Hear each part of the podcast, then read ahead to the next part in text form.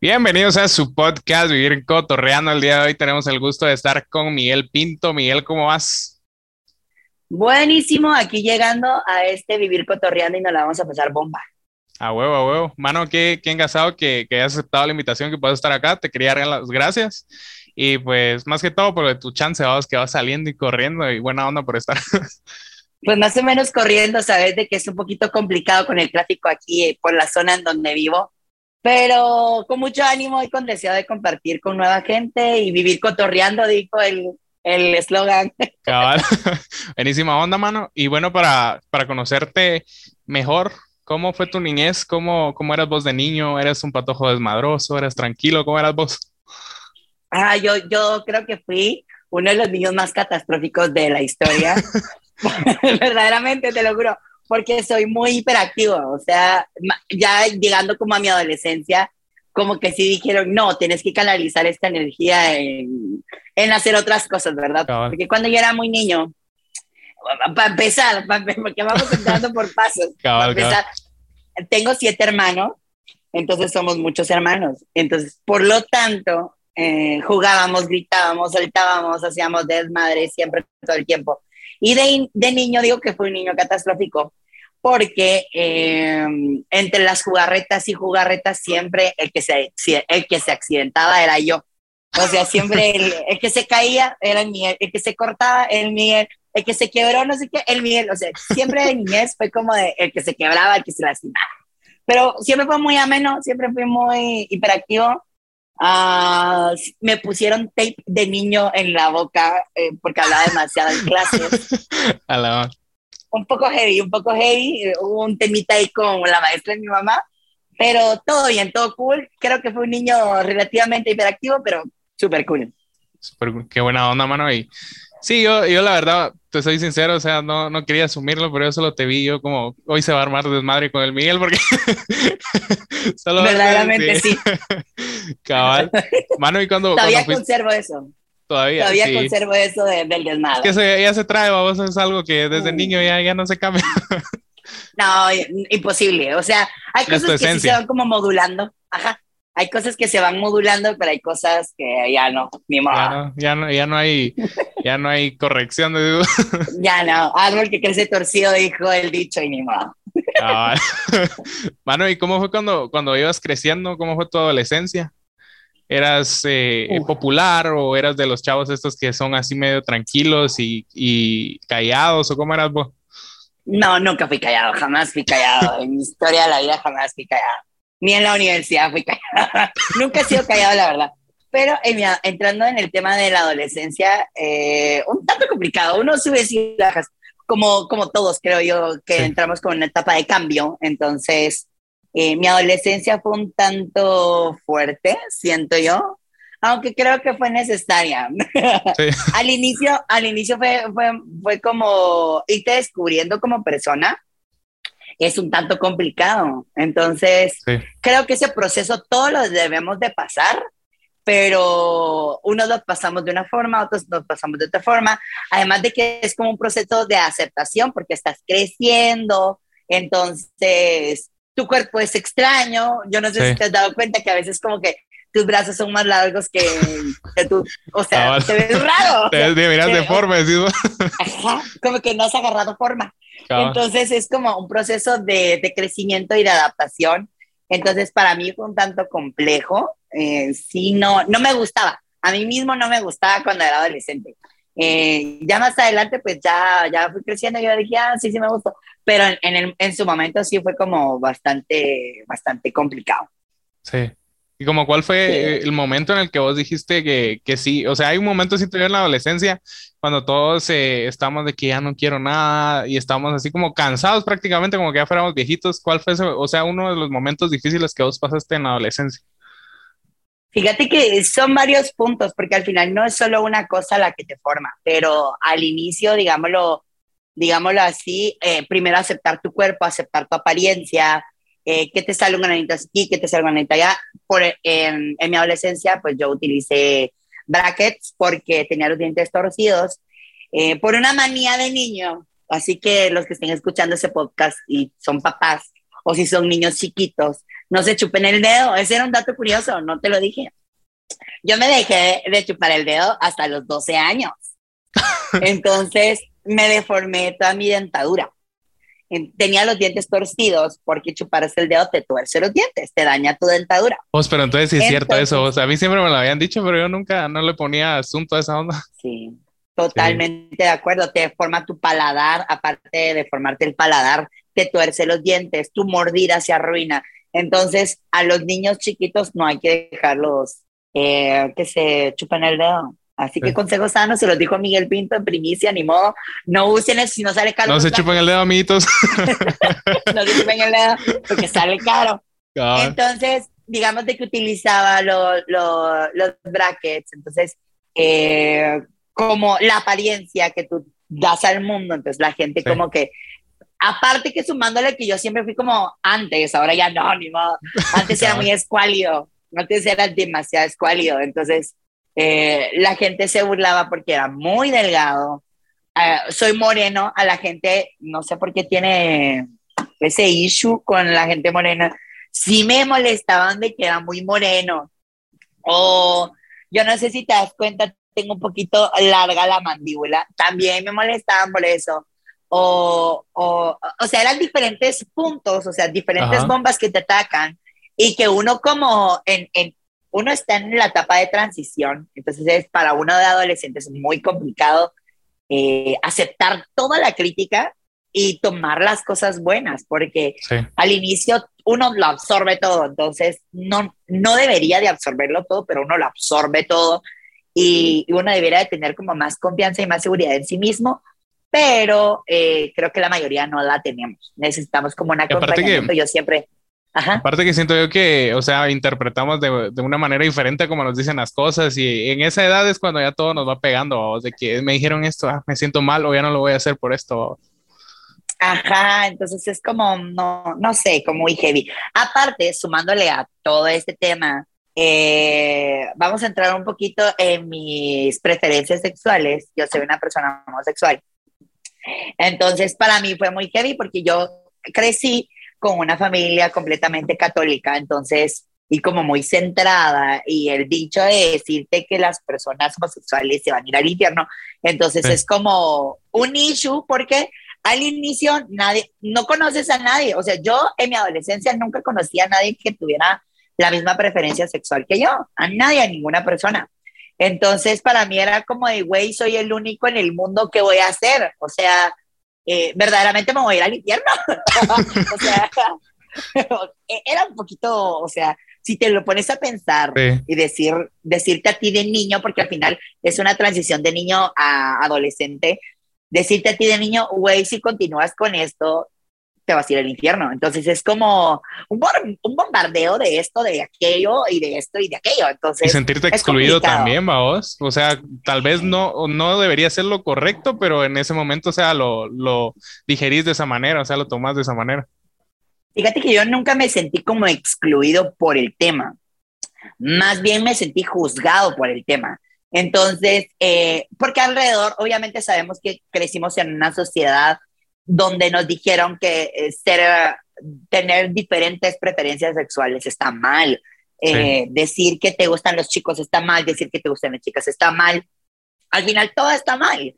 Entonces, que te bombardeen con eso y tú siendo adolescente, no, es muy complicado aceptarte a ti mismo y, y, lleva su proceso. Y, yo digo que algunos llegan a, a ser completamente adultos y todavía no logran no digo que sea una etapa, pero no logran como atravesar ese muro, porque al final es un muro contigo mismo, no con la sociedad, porque la sociedad siempre te va a criticar, seas como seas, digas lo que digas, siempre te va a criticar, sino es un muro que tienes contigo mismo. Como el no aceptarlo, por así decirlo. Pues no es que yo creo que está más allá de aceptarlo, porque tú sabes que lo tienes, entonces aunque tú lo, tú no lo, es como cuando te dan un carro, aunque tú no lo quieras, te lo dieron, ¿me entiendes? O, o, si te dan una plata, te dan la plata y pues tenés la plata. ya allá vos si la usas o no la usas. Entonces al final no es cuestión de aceptarlo, sino es cuestión de, no sé, como de, no sé. ya me enredé, me yo mismo, ya demasiado filosófico. Sócrates dijo que... Eh, sí, la ley de Newton también. No. definitivamente yo creo que no es cuestión de aceptarlo, sino es cuestión como de abrazarlo, como de, güey, esto soy y esto ya más adelante, mucho tiempo más adelante, y la gente me lo ha dicho un montón de Miguel, güey. O sea, yo te envidio demasiado tu seguridad de decir, güey, este soy yo, quieras o no lo quieras. Si no lo quieres, cool. Y si lo quieres, pues aquí está. Entonces, la gente sí me aplaude un poquito de eso, pero para llegar a eso, tuvieron que pasar infinidad de cosas. ¿Como cuáles? Si podrías platicarlo. Porque sí, la verdad, eso te iba a decir yo. O sea, yo te miro muy seguro, mano. O sea, yo siento, mira, o sea, yo siento que la verdad tuviste que pasar por cosas difíciles porque yo te miro muy seguro. O sea, no todas las personas son así. Conozco un montón de personas que no tenían que decir, mira, yo soy gay, a mí me gustan los chavos, cosas así. Porque no, no lo dicen. En cambio, vos sos totalmente seguro de quién sos. Y pues no cambia nada, como, como estábamos hablando anteriormente. O sea, prácticamente em, solo son gustos, vamos. Todos tenemos diferentes gustos, no. A algunos nos gusta el helado de chocolate y a otros nos gusta el helado de fresa. Y mi mamá. Y aprovecha más el que le gusta el de vainilla, ¿sí? no, el que viene mezclado con vainilla, chocolate y fresa. el napolitano. el napolitano, no me sabía el nombre de esa cosa. Aquí aprendemos cosas nuevas siempre. Vos. Ajá. Pues, pues, fíjate que lo de, lo de decirle a la demás gente, pues no es tanto decirle a la demás gente quién soy. O sea, yo me presento y yo no tengo que dar explicaciones a nadie de quién soy, de qué pido y de qué hago ni nada. O sea, la gente, yo soy fan de, de, Juan Gabriel y de su frase icónica de lo, lo, que se ve no se pregunta. Esa pinche entrevista con Fernando del Rincón que fue demasiado insistente, pero Juan Gabriel no se dejó y le dijo, mira, papaito, tranquilito, o sea, la gente, y se lo dijo, la gente no es tonta, Fernando, le dijo así, y es obvio, es obvio. Y yo siempre he dicho que la, tu vida privada es tu vida privada y tú no le tienes que explicar a nadie nada. Y también soy mm, crítico, por ejemplo, de la gente que dice, ay, es que ya saliste del closet. Yo digo, güey, ese closet se lo inventó la sociedad. O sea, el único muro que existe eres tú mismo. Y nadie más tiene por qué criticar, criticarte a ti o sea, por las cosas que tú decidiste. Y a veces no es que decide uno, ¿sabes? Porque yo digo, güey, si a mí me hubiera a mí, si a mí me hubieran dado a decidir qué preferencia sexual querría, yo en mis ayeres, ahora ya digo, ni modo, es lo que hay, con eso nos vamos con todo, pero en su entonces, si a mí me hubieran dado a decidir, yo hubiera dicho, güey, quiero ser heterosexual. Creo que la vida me hubiera sido un poquito más sencilla. Sí. ¿Sabes? Entonces, tanto es el issue, o sea, yo he tomado decisiones heavy en mi vida a raíz de mis preferencias. ¿Por qué? Voy a empezar con una sencilla y que a muchos les parecerá un poquito raro, pero por ejemplo, yo quería estudiar ingeniería en la San Carlos, ingeniería industrial. Entonces, pero a mí me aterraba, de verdad, me aterraba muchísimo llegar a la Universidad de San Carlos, recibir el bautizo, y yo sé que la mayoría de personas que siguen ingeniería son niños. Entonces, recibir el bullying de las personas constantemente todos los días de mi carrera, no estaba dispuesto a recibirlo. O sea, yo dije, no, yo, y yo de verdad, yo quería ser ingeniero industrial. O sea, yo ya lo tenía en mi mente desde que yo estaba como en, ¿qué? En sexto primaria. Yo dije, yo quiero ser ingeniero industrial.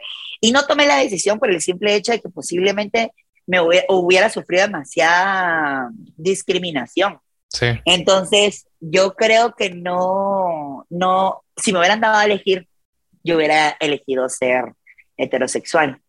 Pero ahora que yo soy adulto, yo digo, qué güey, qué bien, o sea, no está mal eh, ser como soy y la gente que soporte, y si no soporta, pues ni modo, le tienen que hacer ganas. Sí. Sí, tienes razón porque es que aparte que, o sea, como estábamos hablando, no, no es algo como de, a la puta, o sea, te gustan los chavos, no a vos, sino que es como, o sea, son gustos, o sea, vos sos Miguel. Ajá, ¿Qué? ¿Te gusta lo que te gusta y ya? No puedes, no, no podemos venir y decir, ah, es que aquel, es que sabes que eso es lo que miro yo siempre, o sea, ¿quién es tal persona? ah, está, pero ¿sabes qué? ¿A quién le gustan los chavos? O sea, es como que siempre va eso, o sea, no es como, bueno, aquel es Miguel y ya, sino que siempre va como que ese, ¿cómo se llama? O sea, esa premisa, como esa premisa. Como que para decir aquel es aquel y, y, no a vos, o sea, siento que no pasa, debería ser así. Pasa, sabes de que yo creo que no debiera de ser así cuando existe un lado de odio. Sí. Porque si es un, cuando, yo creo que la gente se ataca mucho cuando la gente habla, pero a veces la gente habla primero desde su ignorancia. Sí. Entonces hay que entender a la gente que es ignorante y no te vas a atacar por gente que no sabe. Número dos, mejor educas a esa persona que no sabe. Exacto. Número dos, hay gente que habla desde el amor, o sea, no te lo dice de, con un sentido discriminativo. Y hay gente que habla desde el odio. Sí. Entonces, y yo estoy completamente de acuerdo que la gente normaliza ciertas conductas que no están bien, ¿verdad? Eh, la heteronormativa de la sociedad a veces es un poquito complicada y difícil de romper y yo creo que será imposible romperla. Sí. Yo solo esperaría que todos, absolutamente todos, fuéramos empáticos, no solo con el tema de las preferencias sexuales, sino, por ejemplo, con el tema del peso corporal. O sea, la gente te critica porque estás gordo, por ejemplo. Güey, no sabes las luchas de la persona, sabes ni cuántas fucking dietas llevará al día o cuántas veces ha intentado bajar de peso y no puede. Exacto. O de la gente que es demasiado delgada, eh, que sufre de problemas alimenticios, por ejemplo, o que sufre de un problema de absorción de grasas. Y siempre decís, el escuálido, el flaco, aquel raquítico. Entonces, todas esas cosas como que no están bien. O, o, por ejemplo, cuando te refieres a una persona que no tiene un brazo, que no tiene una pierna, Sí. y le dices, ah, el manco, o ah, el cojo, o ah, el, el visco, por ejemplo. Y hay veces que la gente normalmente utiliza esos términos Sí. discriminativamente, o sea, viniendo desde el odio. Nunca lo utilizan como un referente de la persona. Sí. Siempre lo utilizan como desde el lado del odio. Yo creo que ahí estamos mal. Sí, Desde sí, porque como mal. te digo, o sea, eso no, no, no te define como persona, o sea, yo siento que vos sos Miguel, yo soy Oscar, vos soy Omar, pero no, no pueden decir como, ah, es que aquel ponete así como yo, a mí sí me pasaba, porque yo antes era como que más gordo, vos, y sí Ajá. me sentía como que excluido, porque, o sea, no sé por qué me tocó siempre estar con mana que puta, todos eran flacos, vos, o sea, todos eran así, puro palito, mano, y yo era el gordo, yo como que, pero yo era el gordo así de a huevo, a vos nada que así el gordo Ajá. mamón. Y puta, yo era así como llevarme bien con todos, pero siempre más de alguien era, puta, eso me tocó más en la preprimaria, man. Te juro que a mí me gustaba una chavita, puta, yo en preprimaria, vos ya, ya con, tirándole la onda a la ¡Qué mirada. fuerte! ¿Qué, qué, lo juro. Eso es fuerte. Eso es fuerte. Puta, yo andaba así, vos en mi rollo. Y Mano, esa yo la- hasta los 12 años, yo hasta los dos, te lo juro, yo siempre fui un niño bien, yo hasta los 12 años como que sentía atracción por alguien. De ahí antes no. Yo Sí, sí, desde pequeño, mano, no sé qué onda. Qué fuerte. la, la onda que, lo que te estaba contando, que yo le dije a esta chavita, vos, bueno, ni chavita, era una güirita, vos, que me gustaba. Y lo que me contestó fue que no, yo no le gustaba, que le daba asco porque yo era gordo. Y desde Uh. entonces empezó así que me pegó, mano, y esa vez sí me pegó. Pero como te digo, o sea, me gustaba, pero no era así como verlo, o sea, sexualizarlo, sino, o sea, ¿me entendés? Como que me gusta y se me hace bonita y así.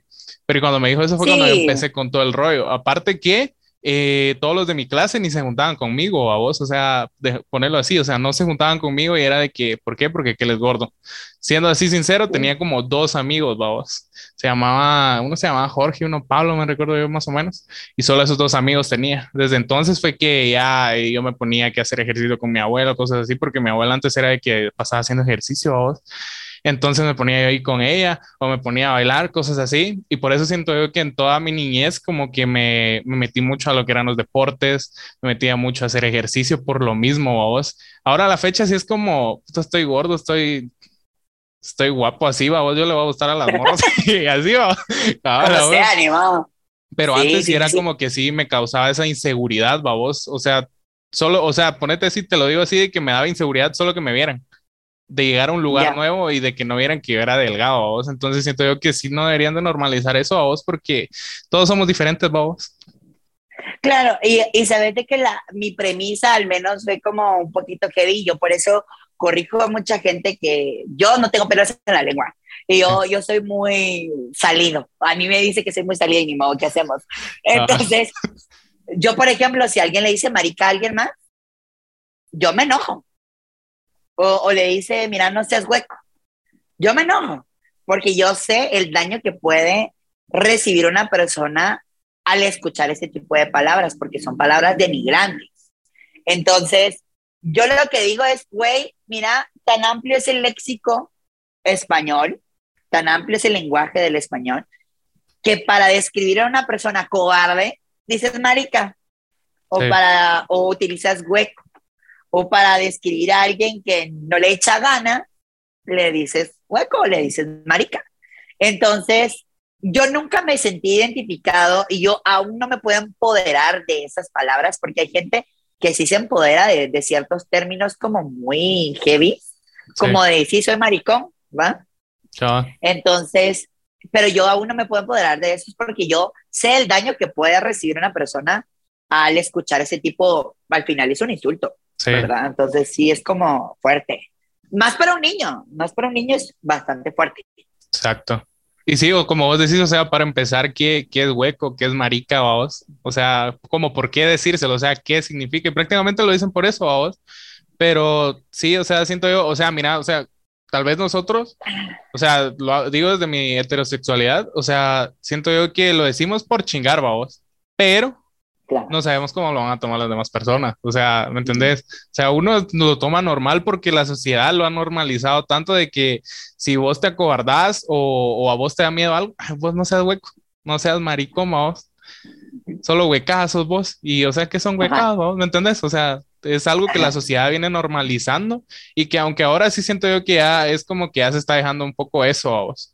Tal vez no como eh, dejar de utilizar esos términos entre... Mm, entre, o sea, en la sociedad, pero al menos como normalizar esto a vos, porque antes siento yo que era, era peor. ¿Cómo, ¿Cómo te pasaba a vos, o sea, en el colegio cuando, o sea, se enteraron de que, de que a vos te gustaban los chavos o, te hicieron bullying? ¿Cómo fue?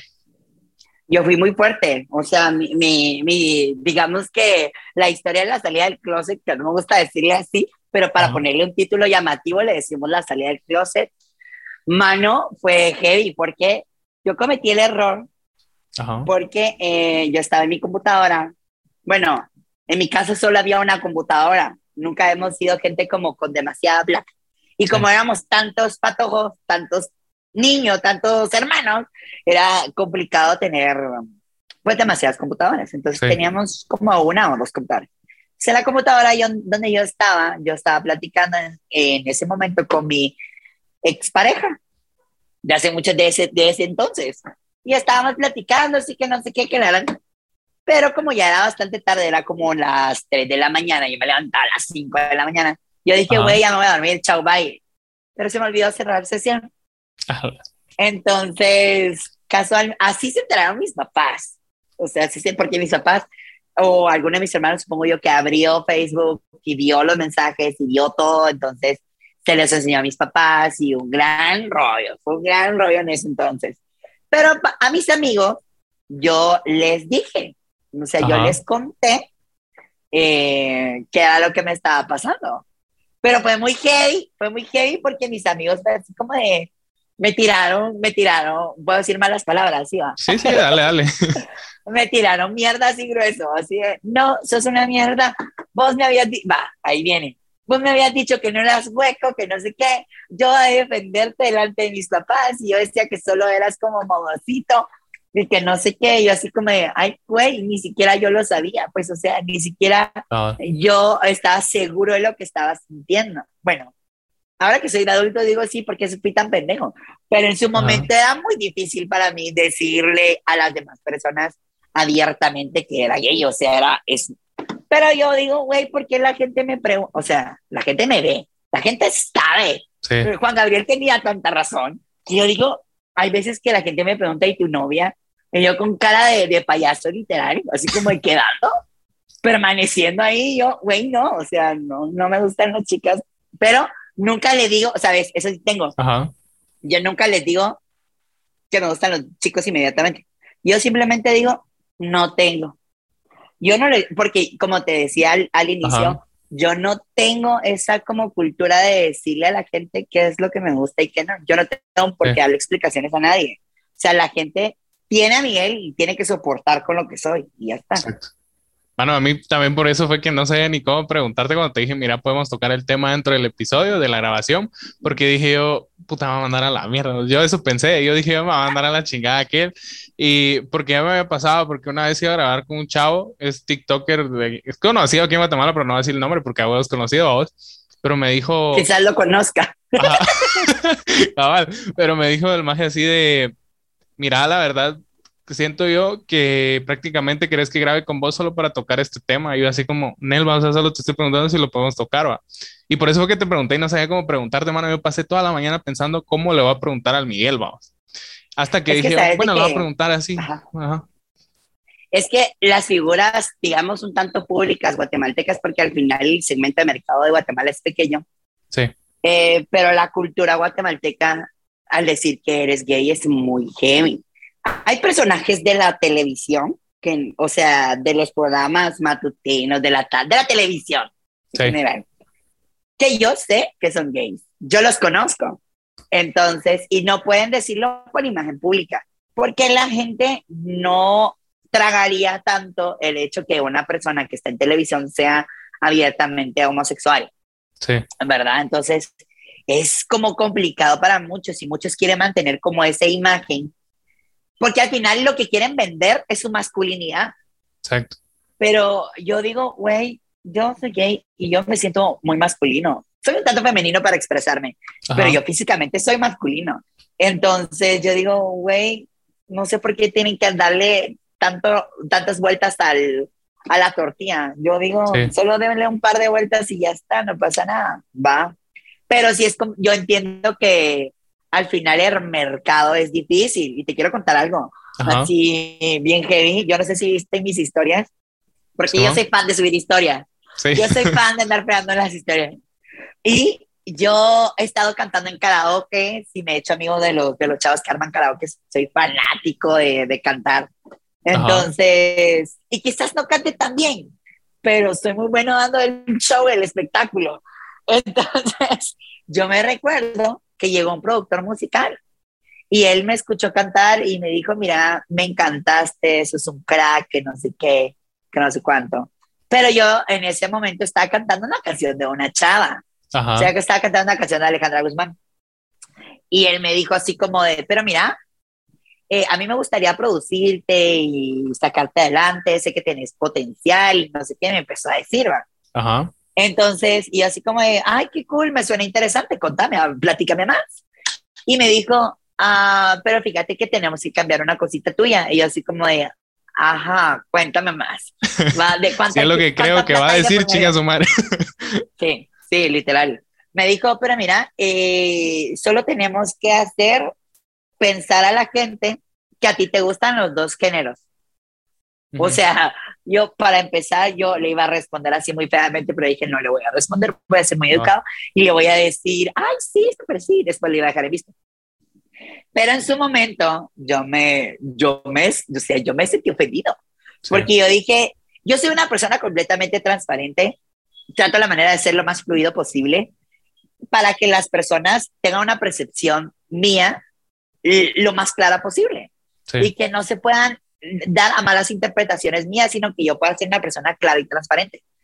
Y me empezar una carrera musical diciendo algo que no soy, no me parece correcto. Sí. No, y yo sé que la gente que es abiertamente homosexual, y lo dice desde el inicio, no sale a flote. Eso está completamente demostrado. Hablemos de Sam Smith, por ejemplo. Sam nunca habló de sus preferencias sexuales hasta cuando ya estaba en la cima. Entonces, y yo sé que es uno de los exponentes, yo me atrevería a decir que es uno de los, que es el mejor cantante masculino de todo el mundo, me atrevería a decir.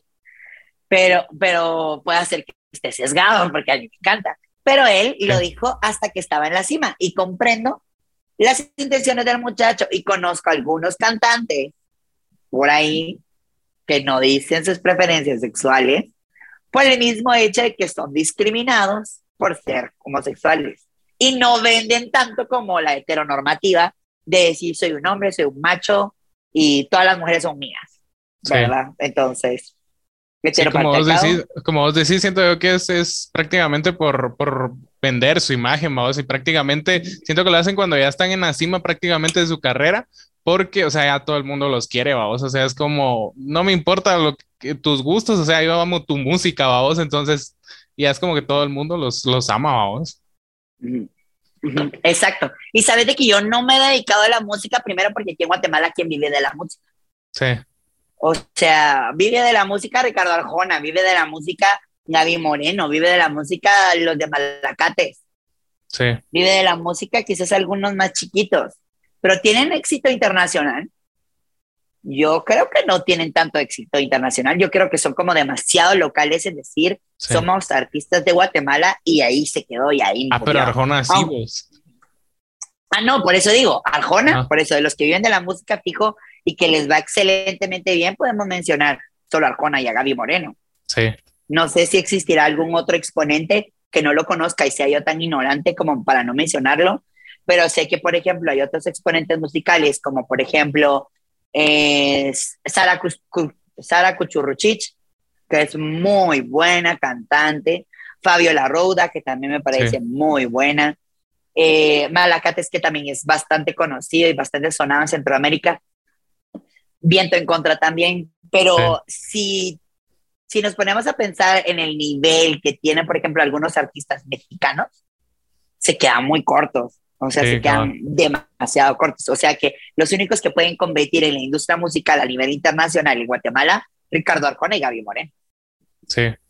Es que aquí no es, no es, muy apoyado, vos. Aparte que siento yo que lo veo como que lo local no se apoya, pero lo, lo, internacional sí, vamos, o sea, lo de afuera sí es como que a huevo me gusta. Sí entiendo porque es algo diferente, vamos, o sea, vos venís acostumbrado a lo de tu país, pero o sea, también siento yo que deberías de apoyar el, el, el, talento de tu país, aunque también considero yo que si algo no te gusta, tampoco a vos, porque si hay personas que, mira, pues yo, yo he notado a vos que sí es que no les gusta mi música porque tienen envidia, y no a vos, o sea, tal vez no les gusta su música, sino siento yo que solo es de que de verdad la reventes con tu talento a vos.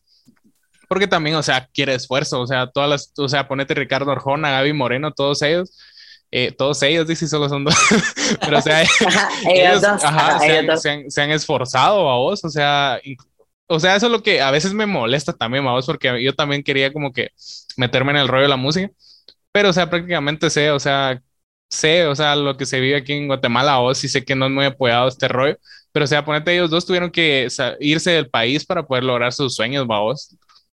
Sí, y es que sabes que yo creo que también viene de la misma cultura, bueno, no desde la misma cultura, sino de la misma economía del país. Porque, eh, por ejemplo, uno no valora el trabajo de cualquier persona. O sea, yo he visto y yo regaño a algunas personas, pero al final es parte del negocio. Yo al final digo, es negociante, al final para callar mi boca, porque hay gente que le regatea a la gente del mercado. Sí. Por ejemplo, a la gente de los mercados locales, ¿verdad? Digamos, el guarda, el, eh, ¿qué? el mercado central, todos los mercados, hablemos de ah. todos los mercados. Entonces, uno llega con el chato que le vende a uno la fruta y le dice, mira, son, el limón está que sal cada uno. Ay, vos, qué caro, no me lo puedes dar más barato. 50 ah, pues le voy, te lo doy a 75 centavos. Y le regateas y le regateas y le regateas. Y así es toda Guatemala, pero yo entiendo que es por el sistema económico y algunos porque son bien agarrados. Entonces, yo, por ejemplo, yo me he dado cuenta porque a mí me han llamado a un par de lugares para ofrecerme cantar eh, y presentarme en sus restaurantes. Eh, y, güey, te quieren pagar una nada. O sea, o te quieren pagar con comida. ¿Cuánto te cuesta un plato de comida? ¿Cuánto te cuesta las chelas? O sea, mira, lo más que una vez que me pagaron, me dijeron, y que yo acepté porque yo quería ir a ese lugar, no, por, no por otra cosa. Y no le voy a dar publicidad. pero, pero, o sea, me dijeron, te vamos a pagar con una botella, con un plato de comida y 300 quetzales.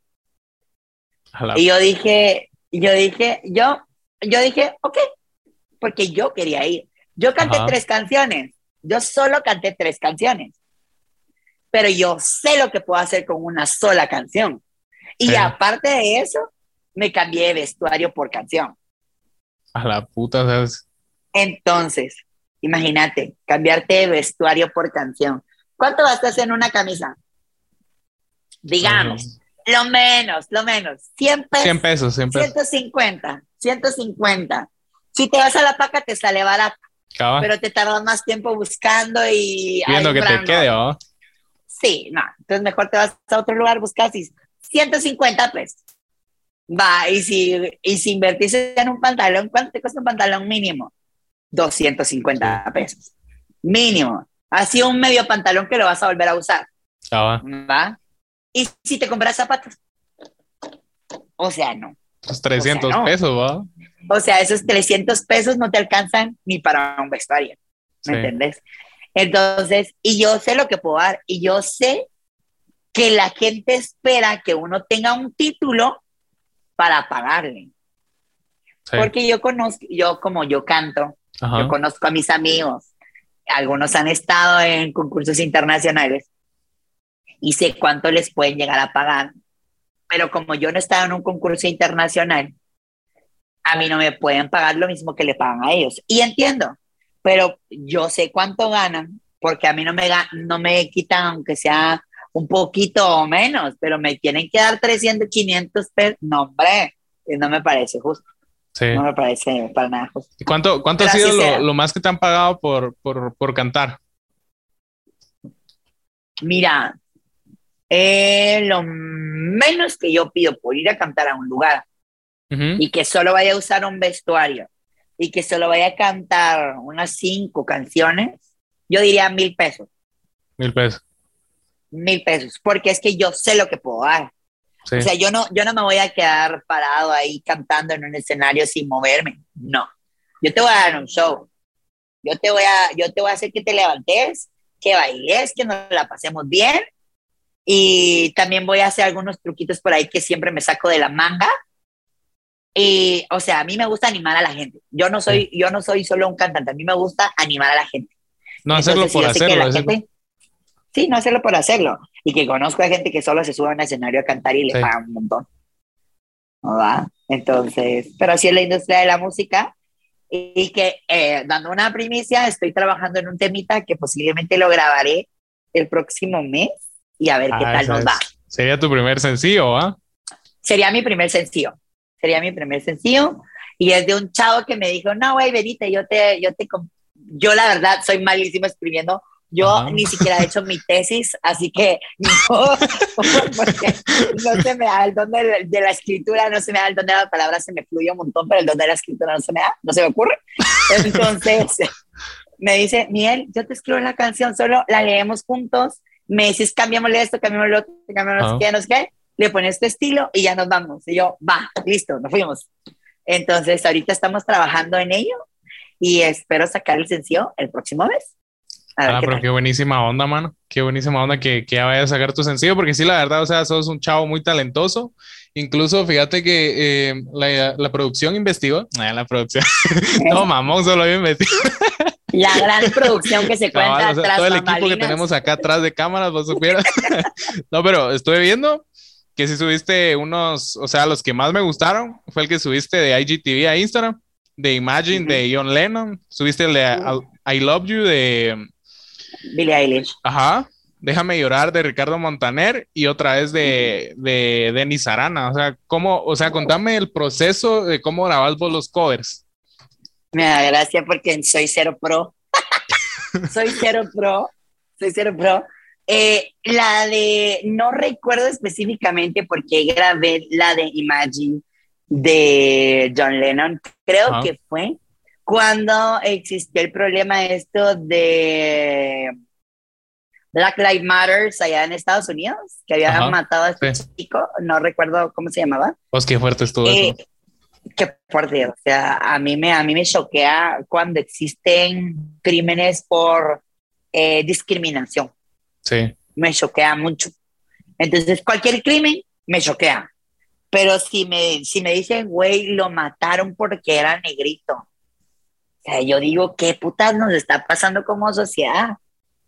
Entonces, ya, porque no aprendemos de nuestra historia viendo cuánto daño hemos hecho a ciertas culturas y aún seguimos practicando el odio y la discriminación a las personas o la racialización de las personas, eso es terrible, para mí es terrible. Entonces yo dije, güey, quiero subir una canción que me guste, que hable acerca de, de que todos somos, o sea, si nos quitamos la piel todos, todos somos del mismo color. Todos somos del mismo color. Nadie es diferente.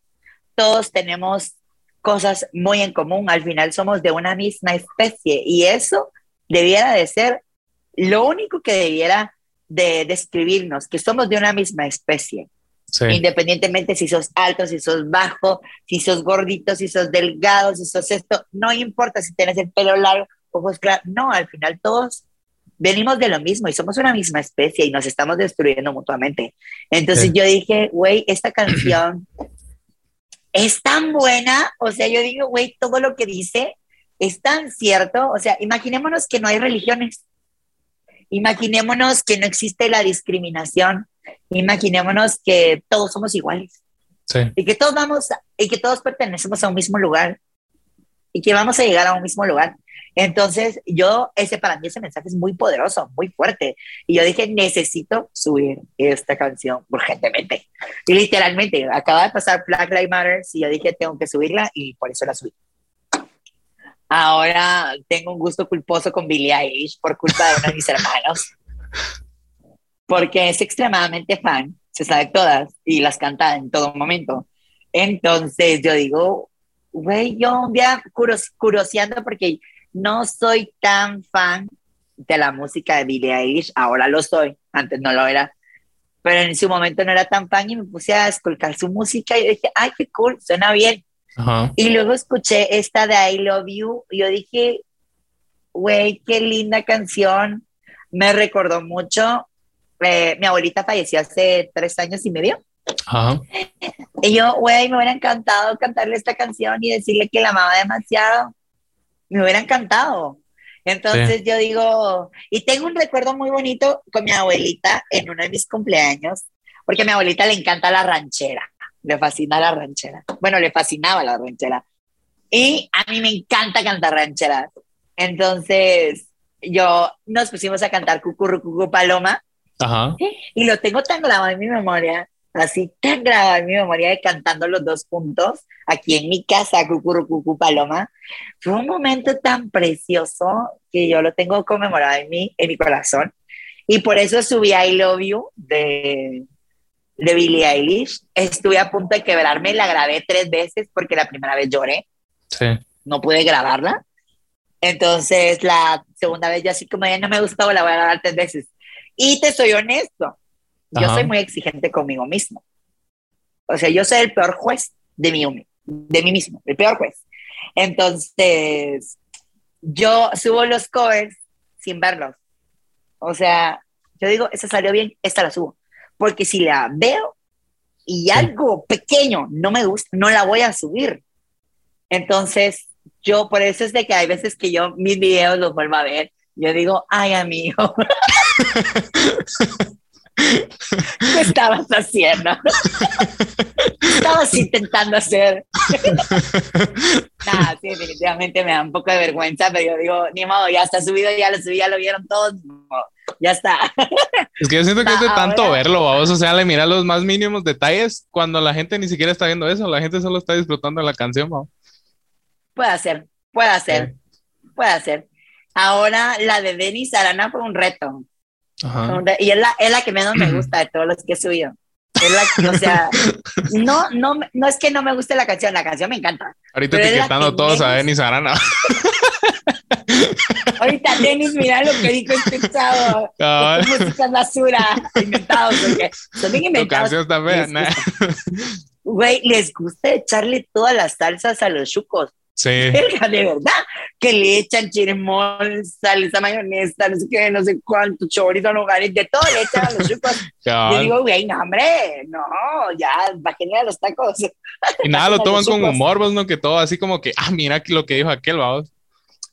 Sí, yo así como de, no, no, a mí me gusta esa canción, me encanta, pero es la que menos me gustó cómo salió. Ah. O sea, yo la grabé, yo dije, ni modo, esta se quedó, la subí ya. Y cuando la escuché, yo dije, ¿cómo me atreví? Pero siento que también es parte importante, vamos, porque vas como, siento que vas mejorando, o sea, cuando estás algo que no te gusta, es como, bueno, no tengo que hacer esto. Sí, me ha pasado, por ejemplo, con el desenvolvimiento escénico. Ajá. Hay veces que uno dice, ay, lo estoy dando todo. Y cuando ves el video, decís, güey, ¿qué es ese tronco ahí? Fíjate que eso te iba a decir también, porque sí me llega cómo te, te metes en el personaje, man. O sea, no es como que cantar por cantar, sino que te metes en el personaje y tu gesticulación es como que bien de huevo. O sea, me, me llega cómo lo haces y la verdad te admiro. Ah, eh, me gusta. Yo soy muy teatral. Yo he dicho que yo nací con eso. Yo nunca he estudiado teatro. Me encantaría hacer teatro me encantaría estudiar, pero no tengo tiempo y tengo hueva, ni modo. Entonces, pero sí me encantaría hacer teatro, me fascinaría. Creo que el teatro musical es como, como mi, mi, uno de mis sueños frustrados. Espero hacerlo en algún momento, porque es muy difícil que te den un papel. Yo fui a hacer un casting hace como unos cuatro o cinco años para una obra de teatro de Disney. Ajá. Y yo yo vi que ahí hubo tráfico de influencia, porque llegaron unos chavos de último en la audición y ellos ya habían quedado y ni siquiera hicieron el caso. Y así como, bueno, bueno, tráfico de influencia, no pasa nada. Y de los que quedaron ahí, de los que estaban como en la audición, los que quedaron fueron a saludar a los chavos que habían entrado sin hacer audición. Entonces yo dije, no, qué manita de mono, ni modo, porque yo sé mi capacidad vocal, yo sé que puedo hacer un, un buen espectáculo. Eh, creo que me hace falta tablas, sí, totalmente. Creo que las puedo aprender rápido, pero sí es como uno de mis sueños frustrados. Entonces, por eso lo de, meterme en el personaje y hacer una, hacer como muchos manerismos y mucho sentimiento con las canciones, es por eso. Sí, pero sí, sí lo haces muy bien, man. O sea, lo, como que te metes prácticamente, o sea, vivís la historia mientras la, estás, cantando la canción, vos, y eso sí me llegó. Mira, mano, la verdad hicimos con este episodio un chirmol, pero me gustaría saber cómo empezaste a, en la música, cómo te metiste a ese rollo, cómo empezaste a aprender. Tengo entendido que la mayoría de tu familia, eh, de, o sea, de tu familia prácticamente viene la música, pero ¿cómo empezaste vos? Ah, fíjate que yo siempre canté. O sea, yo toda mi vida canté. Y empezó desde que, porque mi papá es del coro de la iglesia. Entonces él decía, ay, este mi hijo tiene talento, vente. Y era el que, y era el que menos chillado era, porque mis demás hermanos eran bien chillados. Entonces me decía, a ver, este es mi hijo, el salido, ven, ven a cantar. Entonces cantaba con él.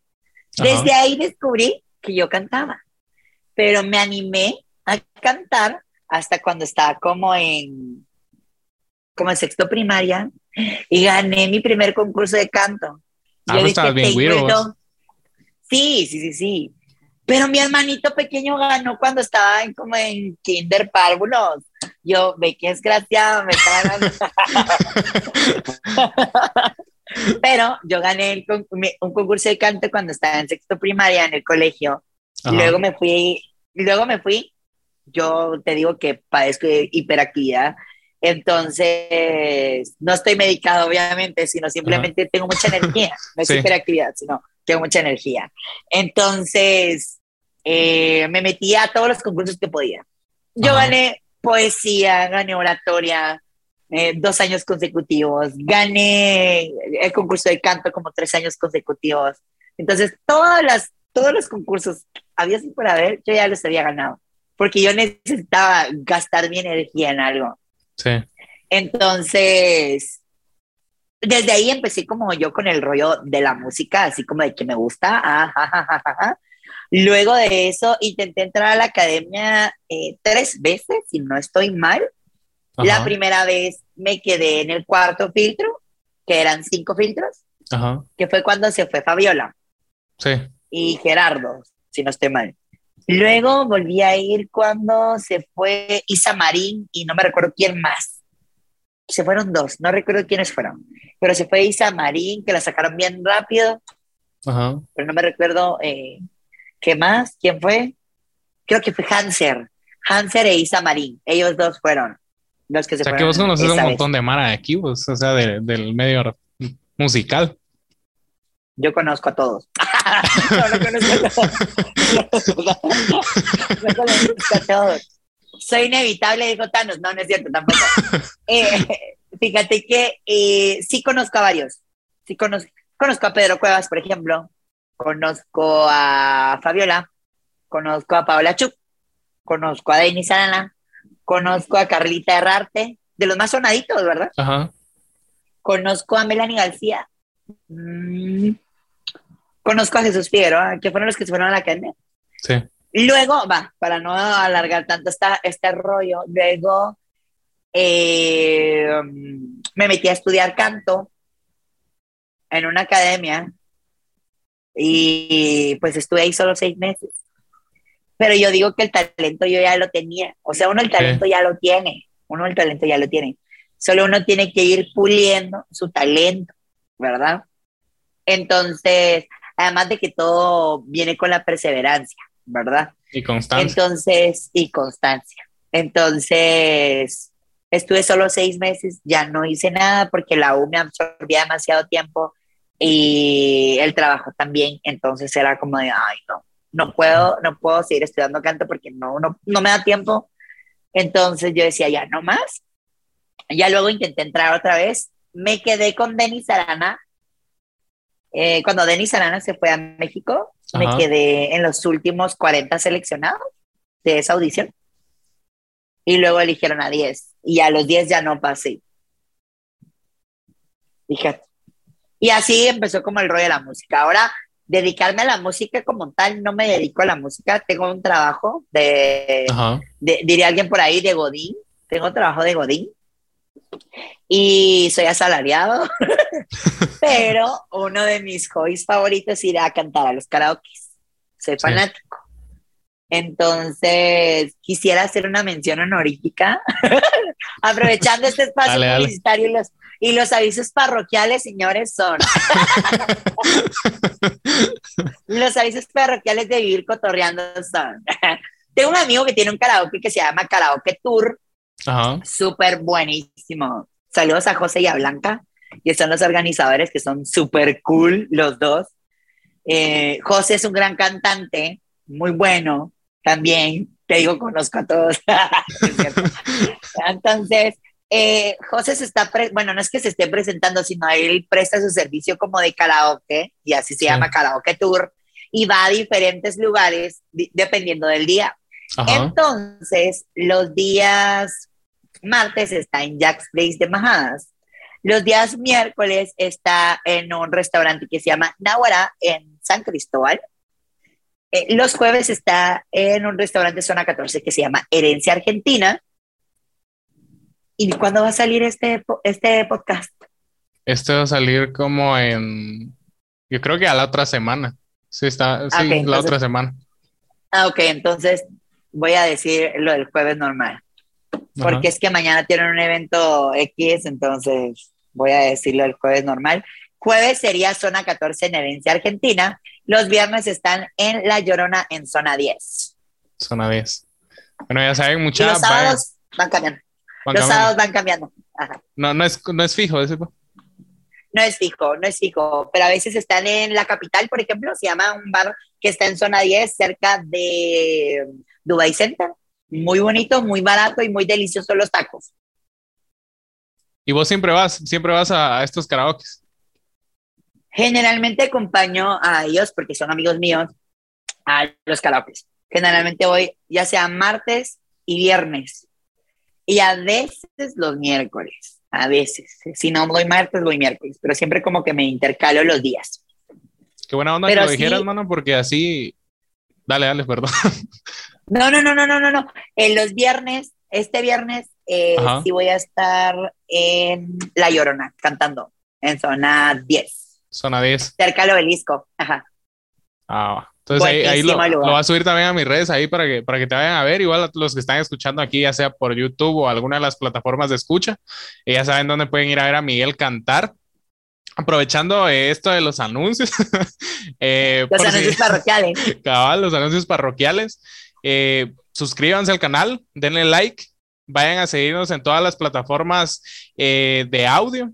Siempre, eh, ahorita, esta semana, bueno, ya va a estar subido, pero se, se, vienen episodios con chavas de México que cantan. Entonces va a estar buenísimo. Y pues nada, vayan a seguirlos también en nuestras redes sociales, que aparecemos como Vivir Cotorreando en TikTok, Instagram, Facebook y en todas las plataformas. ¿Vos cómo apareces, Miguel? Yo aparezco en Instagram, que es la red social que más utilizo para estar molestando y reírnos un poquito del diario vivir, como Miguel-Pinto 4. Así que y ya en saben. Facebook como, ajá, y en Facebook con mi nombre completo, porque soy, soy el único que les aparece como Miguel Antonio Pinto Aldana. Así me pueden encontrar en Facebook. Y ahora en Instagram es el único que tengo, así que no me van a buscar en otros lados porque no estoy en otros lados, solo en Instagram que es Miguel-Pinto 4, para reiterar que me vayan a seguir, mi modo. así que ya saben, vayan a seguirlo. Aquí él sube siempre historias, está muy activo en lo que es Instagram. Y, o sea, la verdad siempre me alegras el día cuando subes tus historias, bueno, porque siempre no es como que, es que hay Mara, mira, yo o sea, yo me incluyo porque yo solo subo como que muladitas vos, o como que una foto mía, vos así, pero vos sos como que tirás la cajita de preguntas o cosas así para interactuar con Amara y siempre le buscas algo bueno como para modo entretener a la Mara y qué chilero que lo hagas así. Pero ya continuando con el episodio, vos, ¿cómo inició el proyecto este de, de los Pinto con tus hermanos? Ah, ok. Fíjate que, eh, como ya habrán escuchado en este largo podcast, en este vivir cotorreando literalmente, eh, tengo siete hermanos y todos cantan, absolutamente todos. Pero actualmente vivimos con mis padres solo seis hermanos porque dos ya se casaron y casado casa quieren, entonces ya no están acá. Entonces, solo entre los, digamos, los menores, yo soy el mayor de los cinco. Ajá. Entonces, de una de mis hermanas ha estado como con la inquietud de decir, mucha, subamos videos cantando. Y yo así como, ay no, güey, qué vergüenza. Pero en fin, nos convenció a todos de querer hacerlo y empezamos a subir videos cantando. Y nuestra idea es de subir de muchas canciones un chirmol, porque así nos gusta. Nos gusta el chirmol a todos. Entonces, eh, mezclamos demasiados géneros, demasiados diferentes artistas, y diferentes canciones. Y surge el Big Bang, dijo alguien por ahí. Y así empezó Los Pinto. Fue en un proyecto, para empezar, fue un proyecto de pandemia, porque estábamos todos en casa, todos encerrados. El presidente dijo: todos se quedan encerrados, ni modo. Entonces estábamos encerrados y ya estábamos desesperados de estar unos conviviendo con otros. Entonces dijimos, aprovechemos esta energía para hacer cosas buenas. Y pues mi hermana nos convenció y empezamos como a armar ahí medio algo raro y dijimos, ¿qué hacemos? Y como nosotros generalmente nos encanta la música nacional guatemalteca, nos fascina. Entonces dijimos, ¿por qué no hacemos un mix de varias canciones de artistas nacionales? Ajá, y fue como muy cool, porque eh, ya lo habíamos hecho antes, pero no como de mezclarlas todas y grabarlas, no. Sí sino que era como de, empezamos a cantar y ra, ra, ra, ra. Y de repente era como de mi hermano Paolo, es un crack para tocar la guitarra. Entonces hacía como el cambio y nos pasamos a otra rola y todos como que entramos como en el mismo mood. Entonces dijimos, aprovechemos eso que siempre hacemos como el mix de muchas cosas y ahora transformémoslo y hagámoslo bien. Entonces empezamos con una canción súper cool de viento en contra, eh, creo que fue viento en contra, no fue Malacates, fue Malacates, porque nos encanta Malacates. Empezamos con Déjame llevar y luego mezclamos viento en contra, mezclamos a una mi amiga, a una amiga que se llama Percha, que es una artista increíble guatemalteca. Eh, y dijimos, vamos a meter a Denis Arana, vamos a meter a un chico que se llama Jesús García, vamos a meter a una chica que se llama Dovela, vamos a meter a una chica Eh, ¿A quién más metimos en ese mix? No me recuerdo, pero creo que esos son los que me recuerdo. Ricardo Leiva también lo metimos en ese mix y dijimos, queremos que esta canción sea nacional totalmente. Y mezclamos todas las canciones y fue como de, bueno, ensayamos. Medio ensayamos, la verdad. La, ahora ya ensayamos un poco más, pero en los primeros videos no ensayábamos mucho. Nos tocaba que grabar diez mil veces. Entonces era como de, bueno, démosle empezábamos a grabar y ya el producto final pues ya se subió a las plataformas digitales, dijo alguien por ahí. Voy a aprovechar el espacio publicitario para decir anuncios parroquiales. nos pueden encontrar como en Instagram, nos pueden encontrar como pinto-music y en Facebook nos pueden encontrar como Los Pinto. Ya tenemos demasiados covers grabados que son un mix, un chirmol de varias canciones pero también tenemos algunos covers, porque tenemos un cover que subimos para el Día de la Madre, que es de Entra en mi vida de Bandera. También tenemos eh, uno de Luis Miguel, que solo es de Luis Miguel, uh, que digamos que a eso nosotros le decimos medley, que los medleys son como de varias canciones de un mismo artista. Y las otras le decimos mix porque son de varios artistas y diferentes canciones. Y las juntamos. Así que pueden ir a buscarlos, escucharnos y se los prometo que les va a gustar. Bueno, ojalá pueda tenerlos al, a los cinco, o sea, a los pintos aquí en el podcast, porque yo les escribí, mano, yo les escribí a la, a la, a la cuenta de los pintos y fue como hace un mes, dos meses por ahí, porque fue cuando iba empezando y les escribí y no me contestaron. Y yo, ah, bueno. sí, yo les escribí. Ah, bueno, me dejaron en visto. Pero si, si vieron el mensaje. Eh, no, yo creo que no. Ni me leyeron, vamos, o sea, así de ignorado. Ay, madre, no, tengo que, fíjate que casualmente yo, yo soy uno de los administradores de la cuenta, pero no veo la cuenta específicamente. Ah, vos el onda.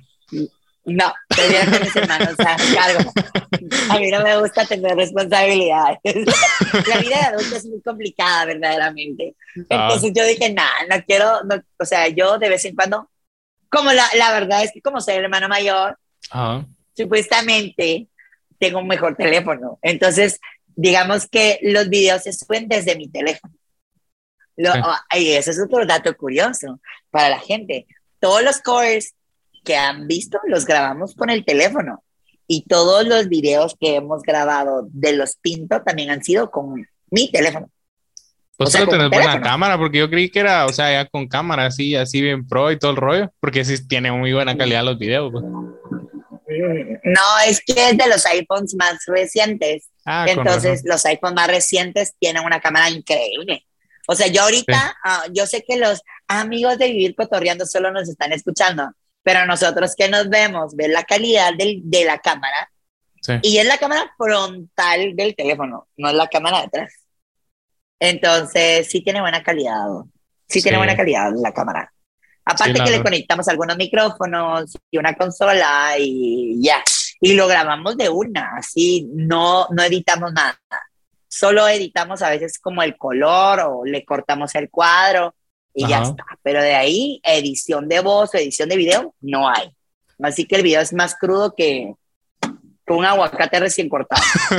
Pero sí les queda calidad, mano. Fíjate que yo me di cuenta de, o sea, los conocí prácticamente en redes sociales porque eh, yo estoy en la comunidad donde están tus primos, donde está Marcos, eh, se me fue el nombre de los otros dos.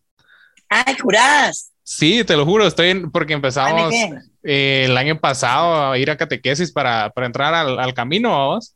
Entonces ahí fue cuando los conocí, nos empezamos a seguir en redes y fue cuando aquel Marcos subió, em, subió, ¿cómo se llama? Un cover de tu hermana. Pero, pero, pero fue tu hermana, o sea, la, la mayor de los cinco. O sea, es que Isa es la más pequeña. Ajá. Ajá. Sí. Pero tu hermana, ¿cómo se llama? Mariana. Mariana, ajá. Va, entonces eh, me llegó porque, o sea, te juro que a mí me mama todas las canciones, o sea, todos los covers que van en acústica, mano. O sea, no sé, o sea, puede ser un reggaetón, pero me llega cuando van en acústica, entonces la empecé a seguir. Y fue cuando, porque desde el perfil de ella creo que fue cuando se subió el primer video de ustedes. Y fue como que engasado. Y ahí fue cuando ya empezaron a planear todos ustedes, ya crearon su cuenta y fue cuando los fui a seguir. Sí, es que nosotros al inicio no teníamos cuenta de Instagram, solo teníamos Facebook. porque la idea de los Pinto ya venía de muchos años atrás, pero subía, yo subí solamente un cover con mi hermano Paolo y luego esa página era alimentada por los covers que subía mi hermana Andrea, que ya se casó, junto con Paolo, y ellos eran los que subían videos a Facebook. Y aparentemente les iba más o menos bien en ese entonces, que era como en el 2015, 2014, les iba bastante bien. Sí. Entonces, pero, y siempre nos decían, suben video cantando, suben video cantando, pero a veces no nos animábamos como a hacerlo, ¿verdad?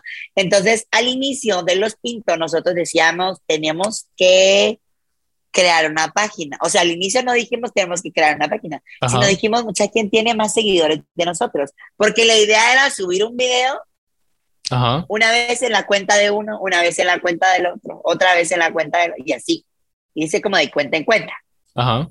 Pero después dijimos, no, güey, mejor que tenga la cuenta que tiene más seguidores. Y dijimos, Mariana es la que tiene más seguidores. Entonces subamos nuestros videos desde la cuenta Mariana.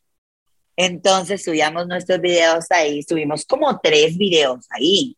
Hay uno en específico, creo yo, o dos, que tienen aproximadamente 10 mil o 15 mil reproducciones, si no estoy mal, como uno o dos, de los videos de los pintos, ya directamente de los pintos. Ya después nos emigramos ya a nuestra página propia de, de Los Pintos, porque lo que primero queríamos hacer es que la gente nos conociera y, y la gente lo pedía, o sea, la gente lo pedía, nos decía, ¿dónde los puedo seguir? ¿Dónde los encuentro? ¿O cómo me contacto con ustedes? Y generalmente lo hacíamos desde la cuenta de Mariana, pero ya dijimos, mejor dejemos tu cuenta por aparte y empezamos a subir nuestras cosas desde, desde Los Pintos. Sí. Entonces todos estuvimos de acuerdo y empezamos a subir nuestro contenido desde Los Pintos. Mano, y no fue como que, o sea, mira, pues no fue como un proyecto así de, bueno, a ver qué sale, sino que estuvieron hasta en televisión. Yo los vi, yo me acuerdo que esa vez me levanté temprano porque estuvieron temprano. O sea, aparte, yo me acuerdo que estuvieron en TV Azteca, ¿va? ¿O fue Guatevisión? Eh, eh, fue Guatevisión. Guatevisión. Fue Guatevisión. Nos hicieron una entrevista.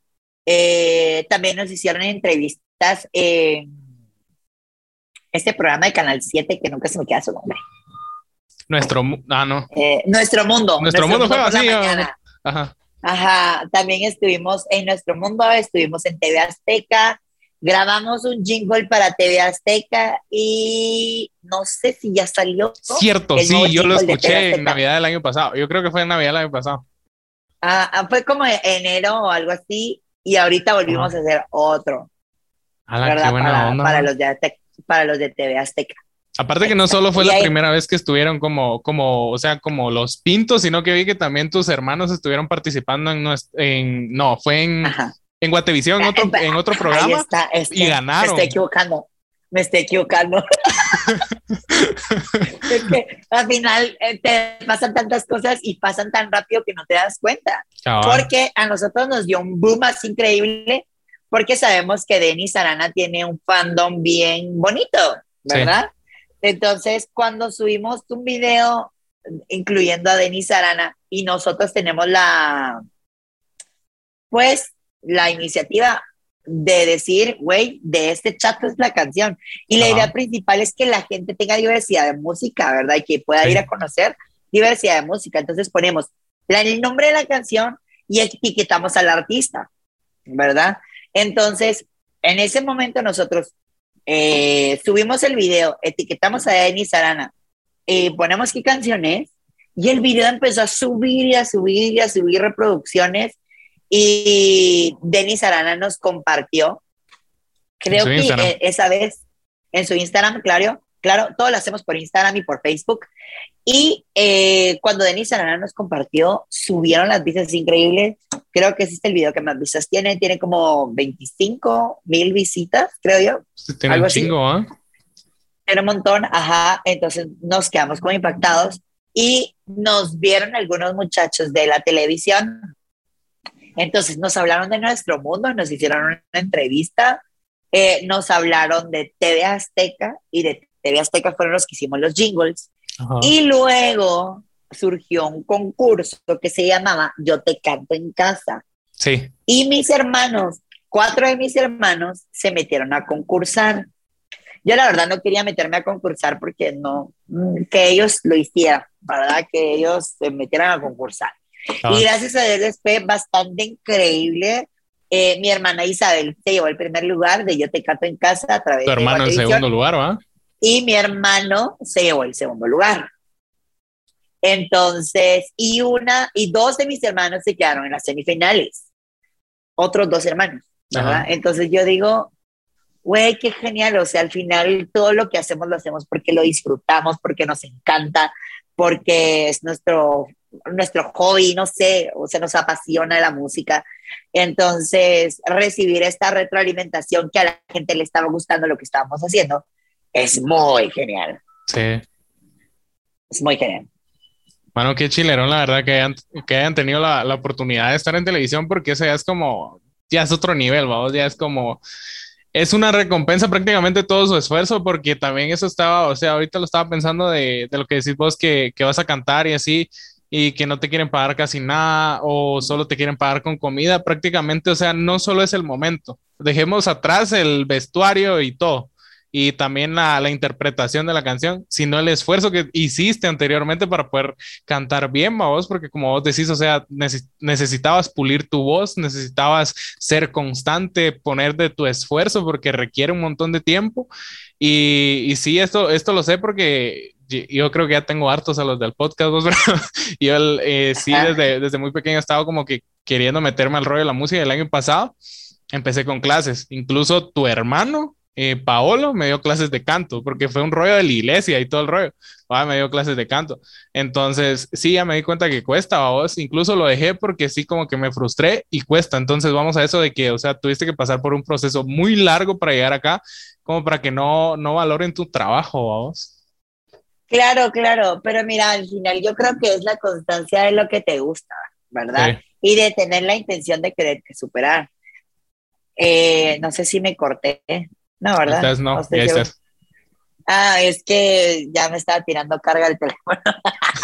Va.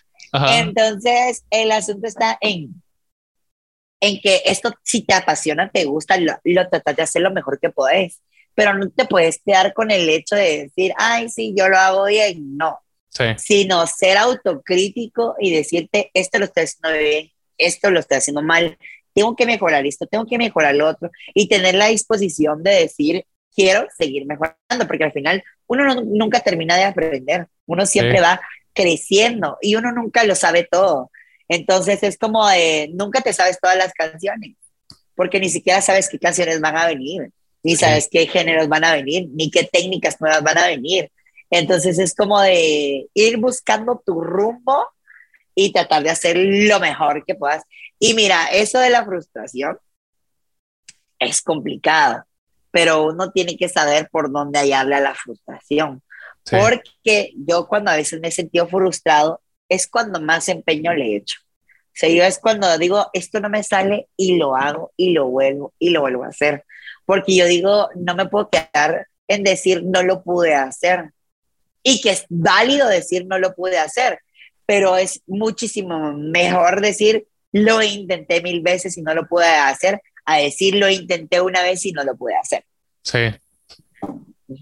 Sí, tienes razón, mano.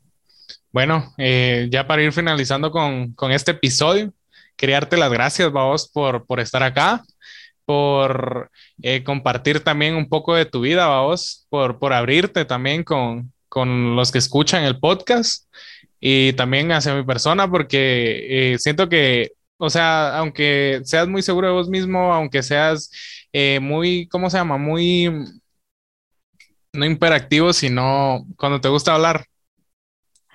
¿Cómo se llama? Extrovertido. Extrovertido. Ajá. Aunque seas muy extrovertido, eh, no es como que muy fácil venirte a abrir con alguien que tal vez solo miras o conoces por redes sociales, vamos, entonces te agradezco eso eh, aprendí un montón de voz, quiero decirte eso, aprendí un montón de voz. Créeme que, como le digo a cada invitado, aprendo un montón en cada episodio que grabo.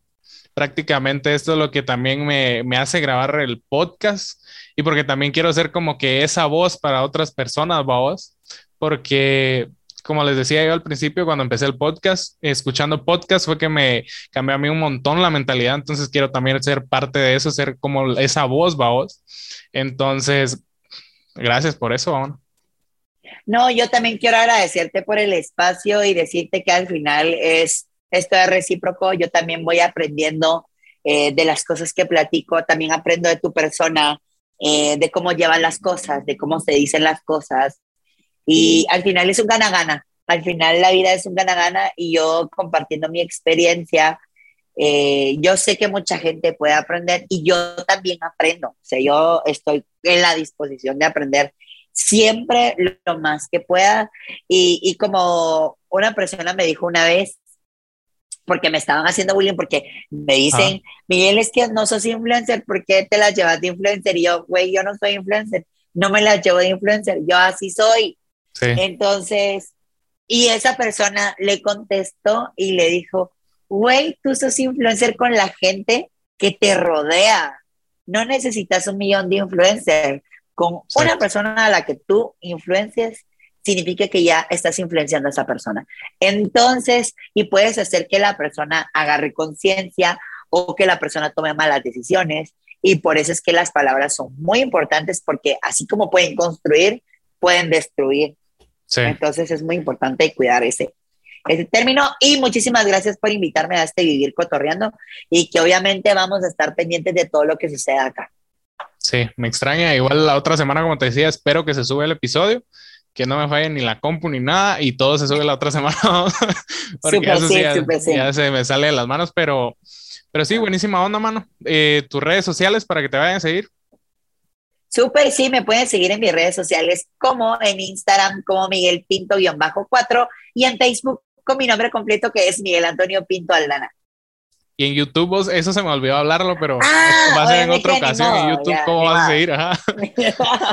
Fíjate que no mencionemos YouTube porque es que, mira, te lo juro, yo he querido hacer YouTube, pero yo tendría que hacer todo y te juro que es un meollo editar un fucking video.